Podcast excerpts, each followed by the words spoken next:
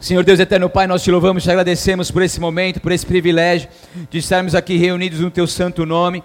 Eu te peço, Espírito Santo de Deus, que continue fluindo e realizando os teus propósitos. Eu me coloco aqui à disposição do teu reino, como instrumento em tuas mãos, para que a tua igreja seja edificada, meu Pai, e que nada nem ninguém impeça o teu mover e o teu agir, e que haja uma ativação profética, que haja um momento único aqui, onde a tua glória seja derramada e vidas venham ser totalmente impactadas pelo teu poder, para a honra e glória do teu santo nome. Se você crê nisso, aplauda bem forte a Ele em nome de Jesus. Aleluia, amém. Muitos de nós temos passado diversas lutas e essas lutas elas têm se intensificado a cada dia. E infelizmente muitos não estão sabendo como lidar com elas. Porque nós estamos passando por um novo nível de lutas e de dificuldades e muitas vezes a gente quer continuar fazendo da mesma forma como nós fazíamos. Mas eis que é um tempo onde exige de nós um novo sacrifício, uma nova atenção, uma vigilância, uma busca ainda maior do que aquilo que nós estamos vivendo. É tempo onde nós precisamos estar em contato e vivendo a glória de Deus para que nós possamos resistir esses dias maus e avançar naquilo que o Senhor tem para nós. Então, em meio a essas lutas que têm se intensificado, pessoas têm se esfriado, pessoas têm deixado de falar com os seus cônjuges, com os seus familiares, com os seus amigos, pessoas têm tomado atitudes que não pertencem a Deus e isso tem gerado prejuízo em todas as áreas. Porque quando nós não conseguimos lidar com esses tipos de batalhas que temos enfrentado, automaticamente nós nos rebaixamos a um estado natural, a uma ação natural de como lidamos com isso, e infelizmente isso nos causa diversos prejuízos. É quando a gente permite que a nossa carne reine em meio aos desafios do dia a dia. E isso faz com que coisas que não pertencem a Deus, a gente não viva aquilo que, que é a plenitude de Deus para nós. E o que está acontecendo em meio a tudo isso? Pessoas estão se esfriando, se distanciando, mas outros estão sendo chacoalhados por Deus, sendo despertados, porque não existe como ficar ameno em meio a situações como essa. Porque Deus ele está despertando o seu povo para começar a enxergar numa visão macro. Porque quando nós estamos envolvidos nos problemas, nós acabamos visualizando apenas aquele problema de uma forma muito mínima, aonde os nossos olhos ficam fitos nos problemas. Mas o que Deus quer fazer conosco é abrir os nossos olhos espirituais e nos conceder uma visão macro da situação. É onde eu não olho um problema no meu casamento, um problema com o meu filho, um problema no meu trabalho, com uma pessoa, mas eu consigo dar alguns passos para trás e de uma forma muito mais ampla poder visualizar todo o contexto que está levando aquele problema de acontecer. Quando eu visualizo isso, eu passo a entender essa luta espiritual que eu estou enfrentando. E eu paro de me concentrar em tentar resolver aquele problema do meu jeito, focando nele, eu passo então a ter um auxílio divino, uma unção que vem dele, para poder resolver todo o contexto que automaticamente e consequentemente levará à solução daquele problema. Estão comigo ou não? Então quando nós, quando Deus desperta o teu povo para enxergar com essa visão marco as provações que nós estamos passando, nós passamos, quando nós estamos cheios do Espírito Santo, quando nós entendemos isso, vivemos cheios do Espírito Santo, nós passamos a tomar atitudes com sabedoria, aonde os problemas são resolvidos pelo poder de Deus. E a sabedoria é inteligência divina. Tiago 1,5 diz que todos aqueles que carecem de sabedoria, peça a Deus que a todos dá deliberadamente. Sabedoria é algo que nós todos precisamos buscar, mais, como Salomão disse, mais do que a prata, mais do que o ouro, porque é algo de extrema importância para a nossa vivência nessa terra. E a dificuldade é que, em meio às lutas, correria do dia a dia e outras prioridades, muitos embriagam-se com tudo isso e esquecem de Deus e de suas obras. Eu quero citar alguns tipos de embriaguez na vida espiritual. E hoje nós vamos mergulhar profundamente na palavra, amém? Então pegue comigo aí. Primeiro tipo de embriaguez na vida espiritual, os prazeres carnais. O homem cai quando se embriaga dos desejos da sua própria carne. Não é ter um pensamento, mas é o permitir que esse pensamento tome conta de todo o seu ser, ao ponto de você desejar coisas, cobiçar. A pessoa peca quando se entrega então a esses prazeres carnais, a concupiscência da carne, aonde se entrega completamente esses desejos, aonde abraça o mundanismo, é amigo do mundo e acaba sofrendo com isso. Então os prazeres da carne é um tipo de embriaguez na vida espiritual.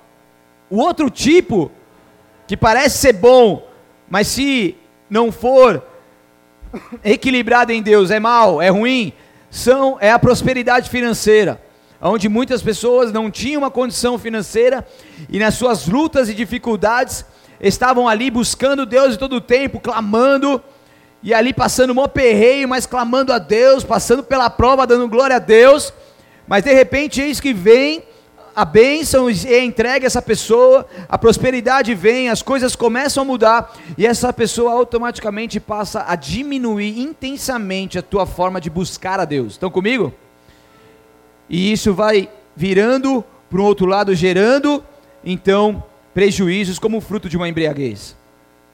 Terceiro ponto, a posição de uma pessoa. Muitos não têm maturidade para assumir um determinado lugar.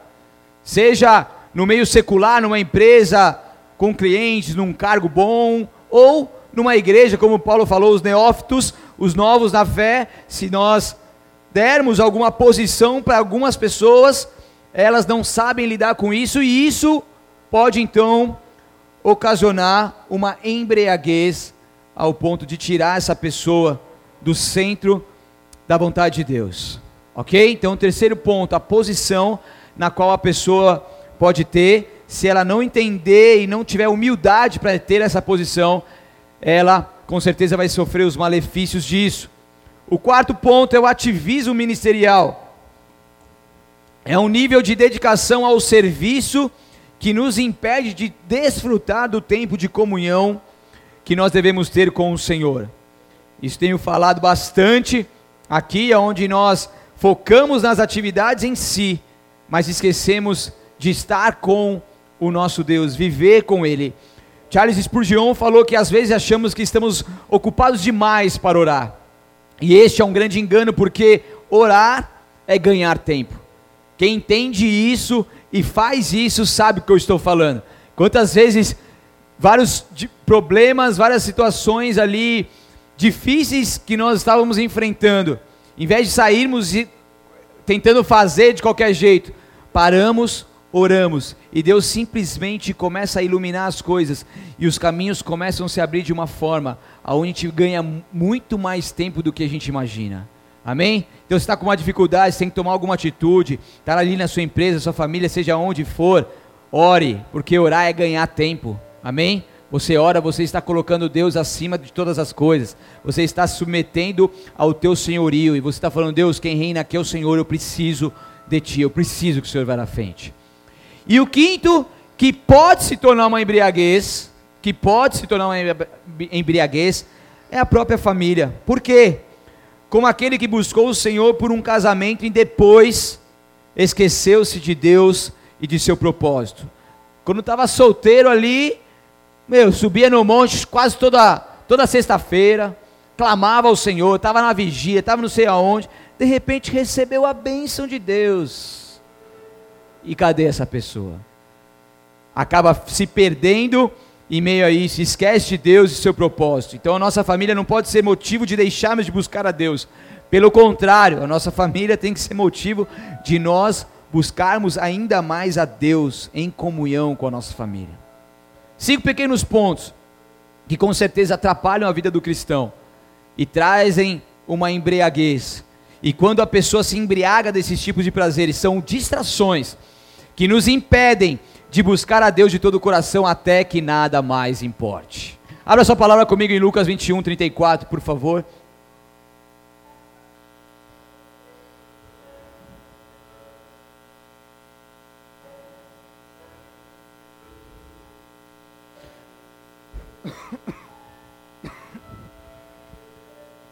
Lucas capítulo 21, versículo 34, a palavra de Deus diz assim: Tenham cuidado, não deixem seu coração se entorpecer com farras e bebedeiras, nem com as preocupações desta vida. Não deixe que nesse dia, que esse dia os pegue desprevenidos, até aí somente. Jesus disse aos seus discípulos que mantivessem uma constante vigilância. Repita comigo: constante vigilância. Então Jesus estava falando com o teu povo, com seus discípulos em relação ao seu retorno, sobre estar em constante vigilância, algo que nós acabamos de louvar aqui ao nosso Deus, sabemos que Ele vem, aquele que estiver preparado com Ele subirá. Então é o fato de nós vigiarmos e estarmos espiritualmente preparados. Aqui a palavra nos, aciona, nos adverte sobre o tomar cuidado, não deixar o nosso coração se entorpecer por farras, por bebedeiras e por todos esses prazeres e essas coisas que eu acabei de mencionar. E isso nos alerta sobre a importância de não deixarmos a nossa mente e o nosso espírito entorpecidos por viver descuidado, descuidado pela embriaguez ou pela tola procura do prazer, é o cuidado que nós temos que ter com as nossas vidas para que nós não venhamos perder nessas coisas que são sutis, muitas vezes, e nos traz distrações que nos impedem de viver com o nosso Deus até que nada mais importe. Em 1 Tessalonicenses, abra comigo aí rapidamente, capítulo 5, versículo 6.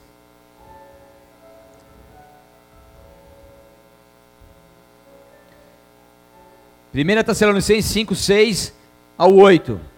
Diz assim: Portanto, fiquem atentos, não durmam como os outros, permaneçam atentos e sejam sóbrios. À noite as pessoas dormem e os bêbados se embriagam, mas nós que vivemos na luz devemos ser sóbrios, protegidos pela armadura da fé e do amor, usando o capacete da esperança da salvação. Até aí, a embriaguez espiritual é um, é um estado de dormência de incapacidade para qualquer tipo de resposta a Deus. O que Deus está nos alertando é que, infelizmente, muitas pessoas, em meio a essa embriaguez, estão adormecidas espiritualmente. E quando Deus traz uma palavra como essa, que Ele tem o prazer de acordar aqueles que dormem, de acordar aqueles que estão nessa, nessa dormência, nessa estagnação, nessa frieza, nessa dificuldade, porque, como eu disse, em meio às batalhas a gente acaba muitas vezes se perdendo, a gente acaba muitas vezes indo para um lado que não é aquilo que Deus tem para nós. E quando nós nos deparamos, nós estamos ali adormecidos, estagnados. Mas Deus ele vem com um alento sobre as nossas vidas. Deus ele vem com um despertamento, um avivamento, para que nós possamos nos levantar mais uma vez, como aqueles que o buscam de todo o coração, como aqueles que entendem a importância de verdadeiramente viver uma vida aos pés da cruz. A sobriedade é o oposto de quando você fala da embriaguez espiritual, um estado de dormência, a sobriedade é o oposto disso tem, que haver, tem a ver com estar atento, com estar pronto. Indica assim a facilidade da resposta do Senhor. A palavra traduzida por sóbrio, no original é nefo, e é o estar calmo, sereno de espírito, ser moderado, ser controlado. Eu estou sóbrio, eu estou controlado, eu estou sereno de espírito, eu estou calmo, mas também é um estado de atenção de percepção espiritual, eu tenho discernimento espiritual das coisas, eu tenho discernimento que essa situação que eu estou vivendo vem para tentar me derrubar, vem tentar para destruir a minha família, o meu casamento, ah, os meus negócios, mas a partir do momento que eu tenho, que eu sou sóbrio, eu estou num estado de atenção além do normal, e eu saio da condição natural e começo a visualizar com uma, com uma visão macro, e a minha percepção espiritual me faz discernir aquilo que eu estou vivendo. Eu discernindo, então eu passo passo a trabalhar realmente como eu devo trabalhar em Cristo Jesus para que aquilo seja resolvido nele. É isso que faz toda a diferença entre aqueles que são sóbrios e aqueles que estão embriagados. E às vezes a embriaguez não é porque você quer, não é, ah, eu vou me embriagar, eu vou, eu vou me, me, me, me derramar nesses prazeres, eu vou me perder na prosperidade financeira. Não, não é isso. Eu estou falando algo aqui que às vezes é sutil, e às vezes você não está se enxergando, mas Deus está aqui descortinando algo no seu coração, na sua vista, e você vai começar a enxergar aquilo que realmente você está vivendo, porque quando você enxergar, você vai conseguir trabalhar em cima disso e Deus vai te capacitar e te ajudar, e você vai sair dessa em nome de Jesus Cristo, eu creio. Então existem três práticas que eu quero falar com você que nos ajudam a não nos embriagarmos e garantimos a sobriedade. Você quer ser uma pessoa sóbria ou não? Então você precisa se encher da palavra, se encher do Espírito e ter um tempo de qualidade com Deus. Eu quero falar sobre isso agora nos próximos minutos. Então, primeiro, enchendo-se da palavra. Você sabia que houve uma época que não era possível cada um ter seu próprio exemplar das Escrituras? As cópias do livro sagrado eram feitas manualmente. E durante esse período, Deus ele ordenou que pelo menos o líder da nação tivesse uma cópia da lei para lê-la todos os dias da vida. Deuteronômio 17, 18 e 19, não precisa abrir, diz: Quando sentar-se no trono para reinar, copiará essa lei para si num rolo, na presença dos sacerdotes e levitas, para que não haja nenhuma adulteração, trará essa cópia sempre consigo e lerá todos os dias enquanto viver. Assim aprenderá a temer o Senhor, seu Deus, cumprindo todos os termos dessa lei e desses decretos. Deus entendia a importância da lei e entendia que se as pessoas não tivessem ali o contato com a lei e não lesse a lei e não passasse para o seu povo, essa lei perdia, se perdia, as pessoas iam se perder. Deuteronômio é também conhecido como o livro da segunda lei, é repetido aquilo que foi falado anteriormente, porque a geração estava sendo passada e essa geração que estava crescendo estava perdendo o contato com a lei original. Então Deuteronômio veio como a segunda lei para repetir aquilo que havia sido falado para seus pais e antepassados, para que a nova geração não se perdesse. Então, isso quer dizer sobre a importância da palavra de Deus, de nós sermos cheios dela. Colossenses 3,16 diz: Habite ricamente em vós a palavra de Cristo. Habite ricamente em vós a palavra de Cristo. Eu escondo a palavra no meu coração para não pecar contra o Senhor, lâmpada para os meus pés é a tua palavra e luz para o meu caminho. Então as escrituras, ela tem o poder de realizar uma obra sobrenatural em nosso íntimo. Amém? Tenho certeza que, se não todos, quase todos aqui, se você ainda não teve, terá, em nome de Jesus, uma experiência sobrenatural com Deus ao ler a palavra dEle. Quantas vezes, quantas vezes, em passando dificuldades ou não, passando por momentos ali, às vezes sem resposta, sem entendimento, e Deus vai lá, traz uma palavra, e aquela palavra sobrenatural, ela vem ao nosso íntimo, nos trazendo um poder, nos trazendo uma cura, nos trazendo uma rema, sendo rema mesmo, nos trazendo uma direção, cumprindo o propósito. Porque isso aqui, gente, não, não é um livrinho qualquer, cara. Isso aqui não é palavra de, de pessoas. Pessoas inspiradas pelo Espírito Santo. É uma palavra viva e eficaz. E quando eu entendo isso, eu vivo isso, eu leio isso, isso vai fazer uma diferença significativa na minha vida. Se você ainda não tem essa experiência, se você ainda não tem intimidade com a palavra, eu declaro que essa fome e sede por essa palavra brote no seu coração ao ponto de te deixar inconformado de não ler, ao ponto de te acordar de madrugada, ao ponto de não te deixar dormir antes de você ler essa palavra, ao ponto de você acordar não conseguir trabalhar ou não conseguir fazer as coisas enquanto você não tem o contato com essa palavra, porque é rema, é algo que vai te alimentar, é algo que vai te trazer cura, é algo que vai te libertar, é algo que vai te ajudar.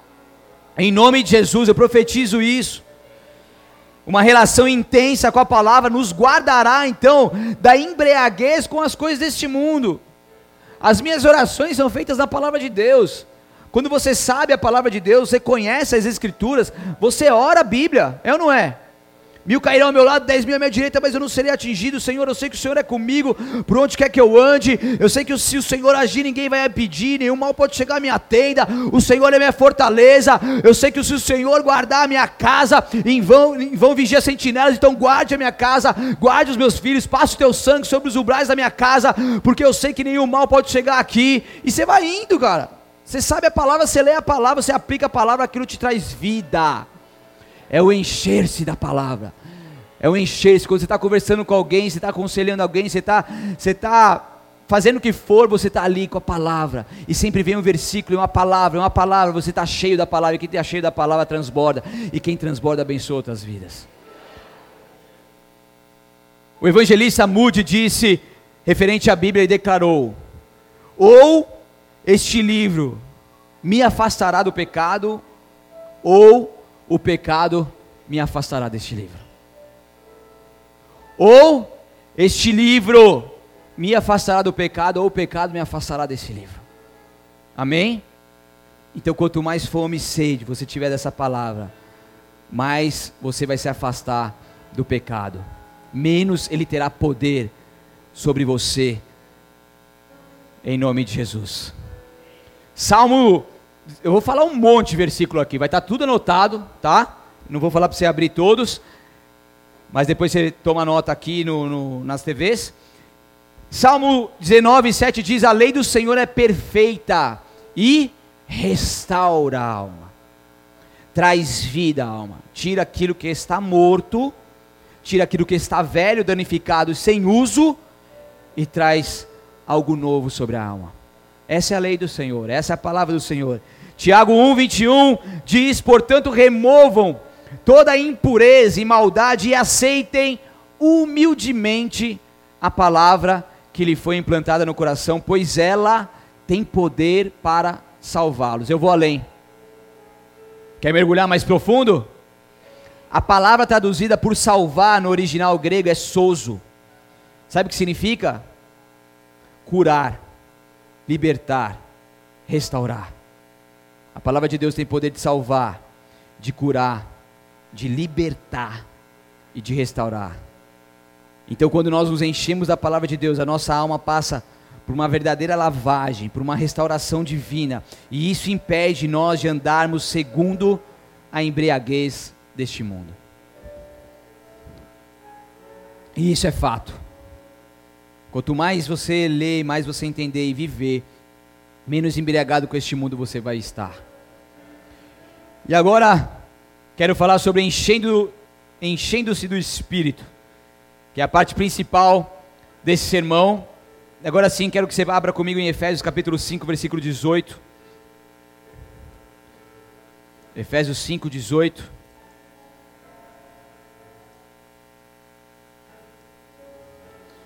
Quem achou dar um glória aí? Vocês estão afiados, hein, meu? tirando as pessoas do celular que é mais fácil. 5,18 a palavra diz assim, somente assim. Não se embriaguem com vinho, pois ele os levará ao descontrole. Em vez disso, sejam cheios do Espírito. Aleluia. Enchei-vos do Espírito. Então não é apenas deixar de fazer aquilo que é errado, mas é também fazer aquilo que é certo. No dia de Pentecostes, quando os discípulos foram pela primeira vez ali cheios do Espírito, como está escrito em Atos 2, algumas pessoas acharam que eles estavam bêbados, embriagados, e que e quem busca o viver cheio do Espírito Santo, ele desfruta de diversos benefícios, e agora eu vou entrar no subtópico do enchei-vos do Espírito, você está comigo ou não? Se estiver anotando, anota aí. Primeiro, alegria. Enchei-vos do Espírito, tem diversos benefícios, como, primeiro, alegria. Os discípulos, porém, transbordavam de alegria e do Espírito Santo. A Bíblia também fala em Isaías 61, 3 sobre o óleo da alegria, uma referência clara à obra do Espírito. Jesus foi ungido com esse óleo de alegria, Hebreus 1,9. Quando a gente está cheio do Espírito Santo, por mais dificuldades que estejamos passando, é isso que eu quero que você entenda, nós vivemos uma alegria porque ela é sobrenatural. É quando a gente não tem motivos para estar alegre. Mas nós vivemos alegre porque a graça do Senhor nos basta. E isso faz toda a diferença. Esse cara tá doido, não é possível, meu. Como assim alegre mediante a tudo isso? Nossa alegria não está condicionada em coisas. A nossa alegria vem do Senhor, portanto, ela é sobrenatural. E quando a gente está cheio do Espírito também, isso nos dá uma ousadia. Anota aí, ousadia. Atos 4,31 diz: Todos ficaram cheios do Espírito Santo e com intrepidez anunciavam a palavra de Deus. O cristão cheio do Espírito Santo, ele passa a testemunhar de Jesus e ninguém pode calá-lo. Quando nós estamos cheios do Espírito Santo, a gente não está nem aí com nada, com ninguém. A gente não quer saber se a pessoa vai gostar do que você vai falar, se não vai gostar, se vão te olhar, se vão te zoar, se vão falar alguma coisa a seu respeito. Você não está nem aí, cara tiver que pintar a cara para você ir para a rua para falar de Jesus, você vai. Tiver que tocar bateria, você vai. Tiver que falar para um povo que você nunca viu na vida sobre Jesus, você vai. Tiver que orar a pessoa que está com enfermidade ali, você fala, eu posso orar por você, porque você está na ousadia do Espírito Santo, você está cheio de vida, você está cheio do Espírito Santo e você sabe que uma oração é capaz de mudar aquela sentença, porque a oração do justo é poderosa e eficaz. Então o que você faz? Você faz, você simplesmente faz. Ai, tô meio tímido. Eu sou tímido também, cara. Eu, eu, eu, eu na escola era umas crianças, dos adolescentes mais tímidos da escola. Tem muita coisa que eu tenho vergonha. Ainda bem que minha esposa entra em ação em algumas delas. Até hoje tem algumas coisas. Eu falei, ah, amor, fala lá pra mim, vai, meu amorzinho. Vai, meu amor. Pede lá pra mim, vai, amor. Acho que não, eu tenho vergonha também. Mas, filhão, quando eu tô alguma missão, alguma coisa, cheio do Espírito Santo, cara. Posso estar com o meu estômago ali revirado de frio na barriga, tremendo de. É que eu disfarço, né? Aqui eu já estou acostumado tudo, né? Você costuma disfarçar. Nervoso, tremendo, falando para um público que você nunca viu ali, que nem um bambu verde. Falei, Deus, mas eu estou aqui, eu estou na ousadia do Espírito Santo. Daí você começa a. Depois, pai, já era, e você vai, e não sei o que, você profetiza, você ora, você declara, você não sei o que, você não está nem aí mais, você perdeu o controle. Porque a ousadia tomou conta de você, porque não é mais você, mas é o Espírito Santo que transborda dentro de você, e isso faz toda a diferença.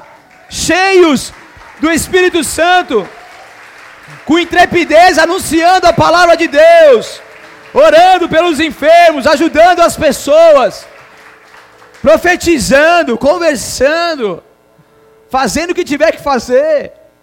Deus te falou algo, Deus colocou algo ali no seu espírito, faça. Deixe o Espírito Santo te usar. Amém? Não olhe para a direita nem para a esquerda, não fique preso à sua timidez. A timidez ela nunca pode ser maior do que a unção de Deus que te capacita a quebrar essa timidez e ir além. Amém? Tímido você pode ser, mas a unção de Deus é maior do que a sua timidez e quebra isso e te faz realmente fazer coisas diferentes. Eu às vezes no altar subo, nas outras igrejas subo lá, prego e tal, mas eu desde o altar, cara, eu fico ali na minha, não sou aquele cara, ah, descoladão, não mas a ousadia do Espírito, é isso que faz a diferença. Amém? Outro ponto, desprendimento da avareza. Diga ai. No livro de Atos, os crentes passaram a contribuir de forma generosa e desprendida.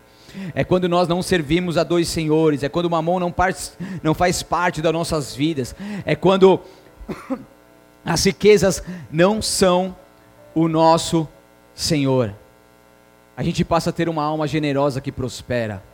A gente não fica preso aos padrões humanos, ao dinheiro, às finanças, mas a gente está ali por uma causa sempre maior. Então, se Deus pede alguma coisa para a gente, Deus pede uma oferta, Deus pede para que nós possamos nos posicionar quanto aos dízimos das nossas vidas, que muitas vezes nós deixamos de lado e falamos: não, isso aí deixa para lá, isso não tem a ver. Aquele que é cheio do Espírito Santo, ele não está preocupado com isso, não. Ele não se empreende a isso, não. Ele simplesmente dá com generosidade, porque ele sabe que isso tem uma causa muito mais nobre. Ele é um colaborador da obra do Senhor com prazer. Mas o que não está cheio do Espírito Santo, aí lá vem o pastor de novo com essa ideia. Eu estou falando algo sério aqui, amém? Ah, de novo. A gente não depende de dinheiro. E o dinheiro que você dá para que se você contribuir, não é para a igreja em si. Vai ajudar a igreja, sim, mas é muito mais se diz a respeito a você. Porque a obra do Senhor vai continuar, as, as, contas vão continuar sendo pagas, o reino vai continuar se expandindo, as coisas vão continuar acontecendo, Deus vai continuar enviando seus colaboradores, mas o que faz a diferença é como eu lido com isso. Se eu sou cheio ao ponto disso não me contaminar e eu ser um dizimista e ofertante quando o Senhor me pede algo, ou eu simplesmente me fechar e falar isso não é para mim. Por que, que vocês ficam em silêncio? Amém? Dá um glória a Deus aí então. Olha que legal. Ser cheio do Espírito Santo também nos anestesia. Sabe quando o cara tá bêbado, que o cara cai, escapota todo, só no dia seguinte ele vai sentir?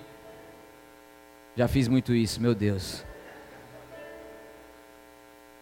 O livro de Atos mostra cristãos, presta atenção, que mesmo perseguidos, eles não se abatiam mediante a nada. Eles não mudavam o seu humor, eles estavam cheios da alegria. Eles estavam anestesiados de acordo com as circunstâncias que eles viviam. Isso não, não machucava eles, eles porque eles não estavam nem aí. Eu dou graças a Deus que Deus me deu esse dom de ser anestesiado. Porque às vezes as coisas acontecem, a gente fala mal tal. Eu até falo para os caras que, meu, estão falando mal é que a gente está indo para o caminho certo. Amém? Ah, falaram mal. Conheci um fruto do nosso Itafolia de fevereiro. Fui numa reunião do Batucada ontem. Uma irmã deve estar aqui. Ela, ela viu, ela foi impactada por Deus. Era de outra, era de outra religião, há muitos anos, desde de criança. E ela viu e aquilo ficou no coração dela. E faz um mês e meio só.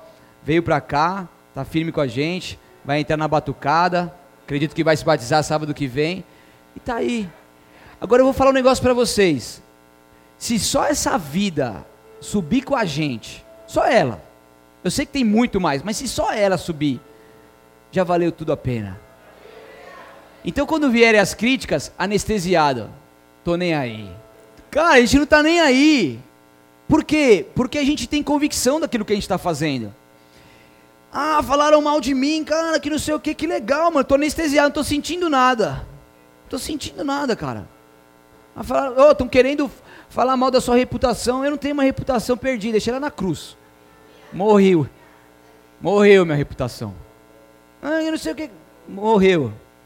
Amém? Anestesiado. Estevão, ao ser apedrejado, estava tão anestesiado que ele colocou-se de joelho e começou a orar por aqueles que estavam te apedrejando.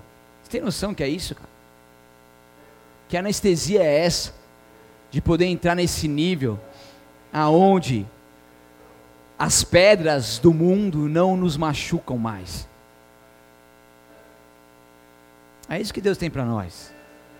E eu vou além agora. Vou além. Diga ai antes de doer. Quem está cheio do Espírito Santo não se lembra das ofensas. Fala para o seu vizinho, você está lembrando das, das ofensas? Se você estiver lembrando, é que você precisa se encher mais. Tô nem aí, né? Só não canta a música. Mas pode falar, tô nem aí, né, Rosil? Pergunta para o seu outro vizinho: você está lembrando das ofensas?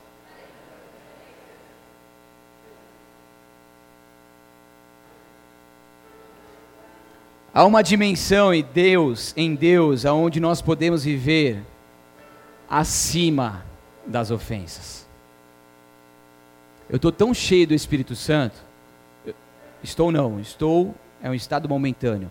Sou é um estado permanente. Eu sou tão cheio do Espírito Santo que nenhuma ofensa que possa vir, ou que já veio, é suficientemente grande para me magoar, me gerar um rancor, me paralisar, me fazer não perdoar quem me ofendeu.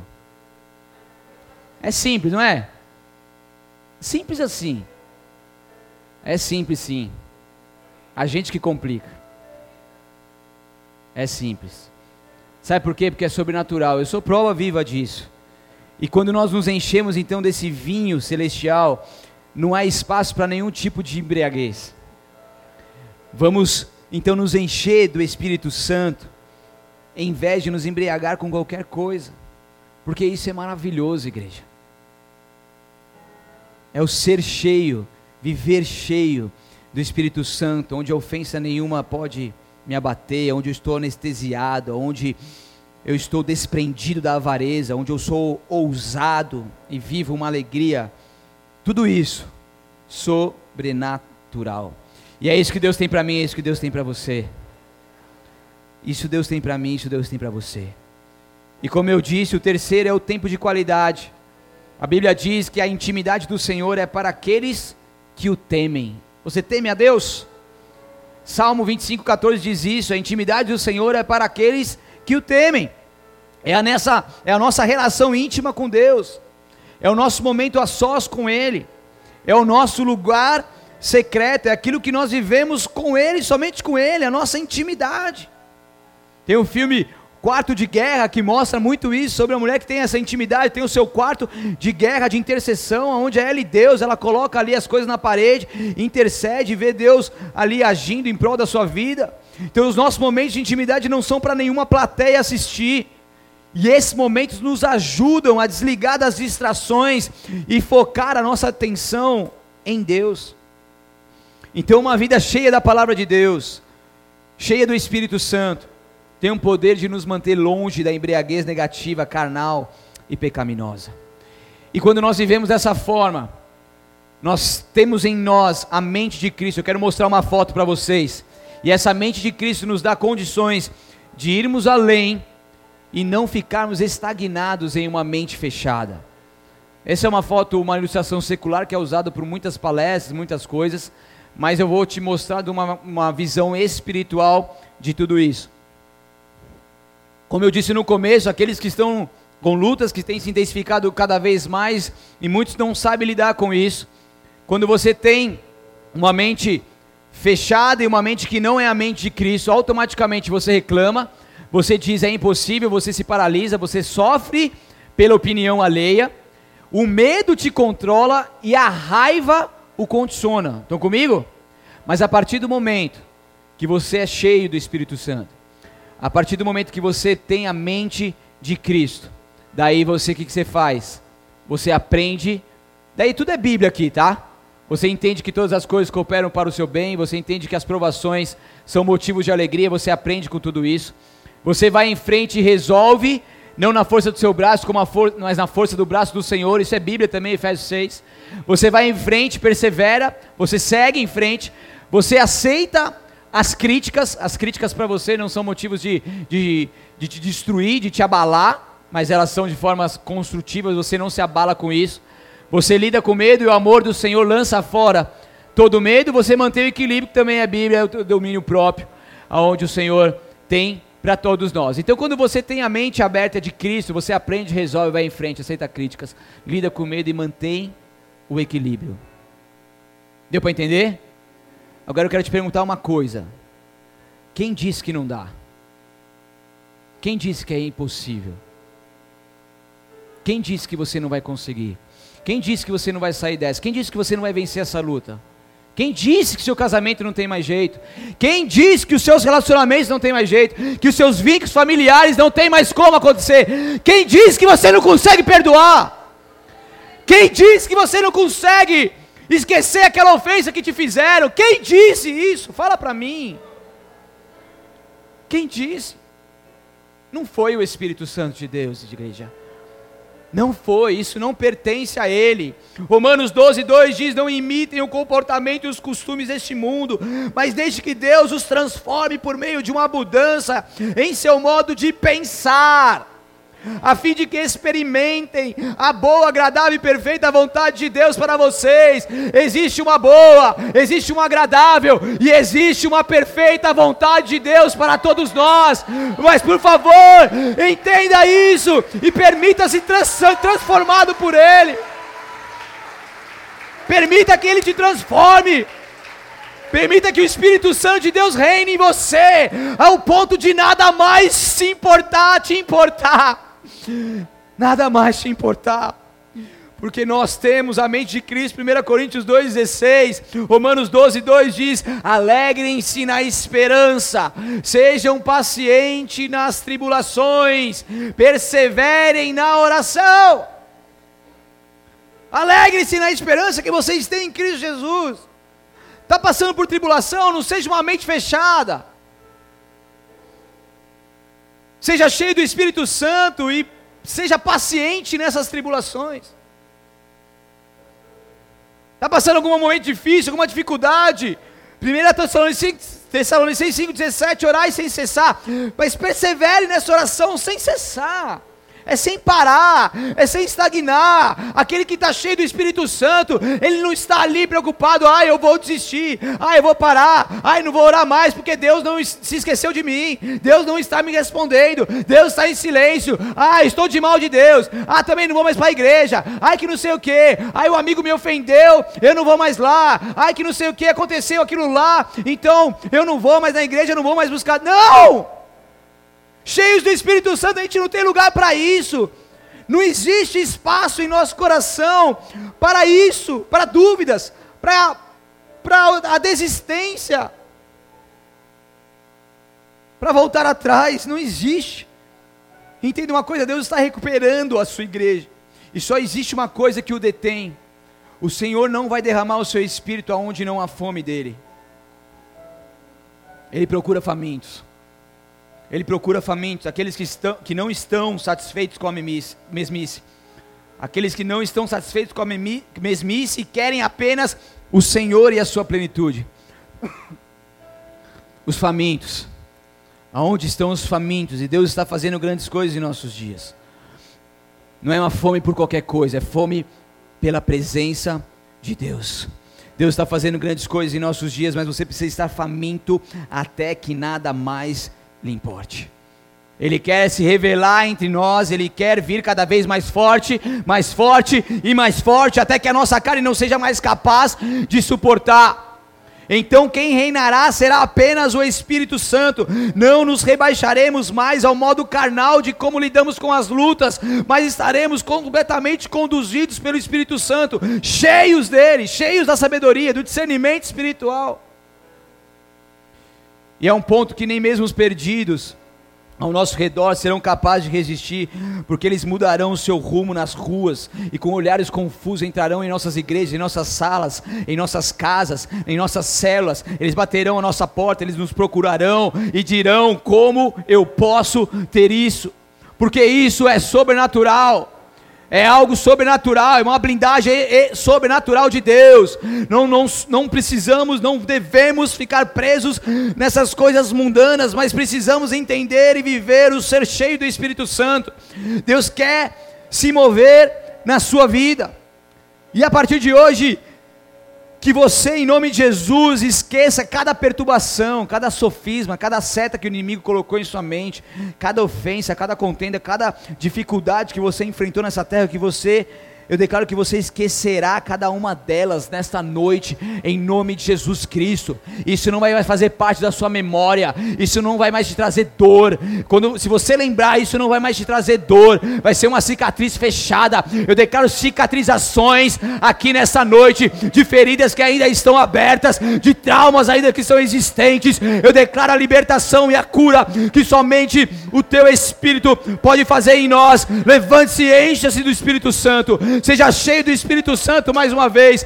Levante profeticamente na sua vida, em todas as áreas, para que você viva tudo isso que Deus tem para você e através de você, em nome de Jesus, aplauda Ele bem forte.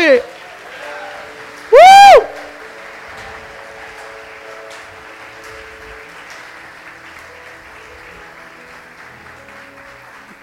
Uma coisa, igreja, não é um despertamento momentâneo não é algo de agora, algo que vem depois vai. Não é agora só no culto, mas sim, é uma fome constante pela presença de Deus.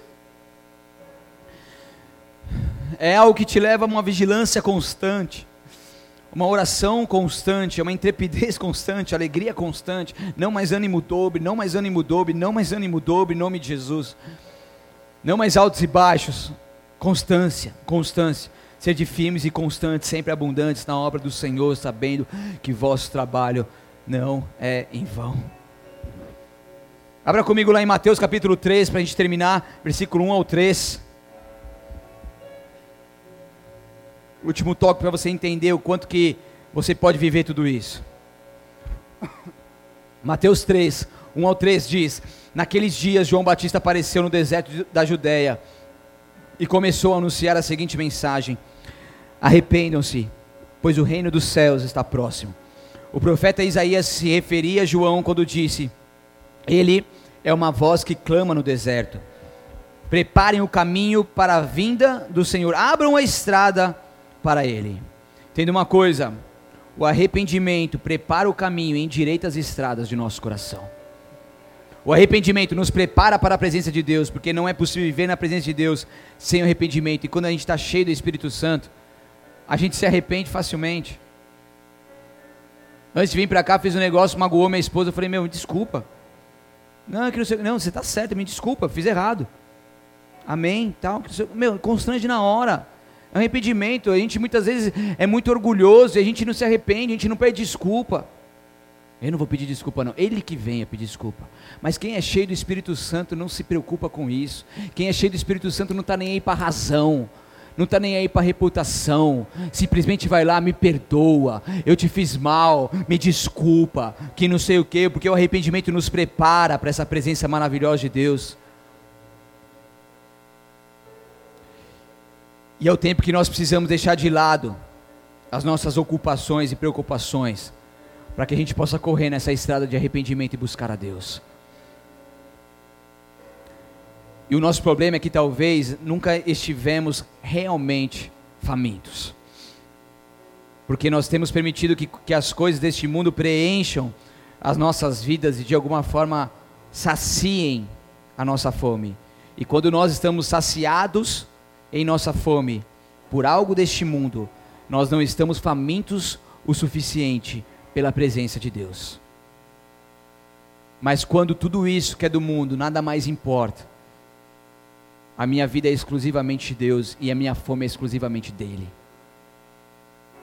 Eu não perco mais, eu não fico comendo mais besteira por aí, mas eu como aquilo que é o alimento do céu, é o maná que vem do alto. Não é fome e sede de qualquer coisa, é fome e sede da presença de Deus. Nós temos ido a Deus semana após semana, ano após ano, e muitos simplesmente para que Ele preencha pequenos espaços vazios. Mas Deus ele não quer mais ser segundo lugar em nossas vidas. Deus não quer preencher pequenos espaços vazios. Ele quer nos encher por completo. Ele quer nos fazer transbordar por completo. Não é saber sobre Deus, é conhecê-lo intimamente. Agora eu conheço não só de ouvir falar, mas de com Ele andar. Você vai começar a conhecer a Deus de com Ele andar. Ah, mas já tem um tempo, você já conhece um pouco, mas você vai conhecer mais. Você vai conhecer como você nunca conheceu. Eu declaro que você vai conhecer a Deus como você nunca conheceu na sua vida. Você vai ter intimidade com o Pai. Você vai viver essa intimidade com Ele. Você vai desfrutar desses benefícios de uma pessoa cheia do Espírito Santo, em nome de Jesus. Em nome de Jesus. Para concluir, então, nós precisamos buscar a Deus até que nada mais nos importe. Nós precisamos aplicar as direções que Ele tem nos dado e nós precisamos ter prazer na lei do Senhor e nela meditar de dia e de noite. Nós precisamos viver cheio do Espírito Santo e com a mente de Cristo reinando em nós. Não é o estar, mas é o ser, como algo permanente, constante, ao ponto de transbordar, em nome de Jesus. Então, não mais atitudes carnais como frutos de uma embriaguez humana e mundana, mas atitudes com sabedoria, com discernimento espiritual, com revelação do alto, como fruto de uma vida cheia do Espírito Santo. Abaixe sua cabeça, feche seus olhos.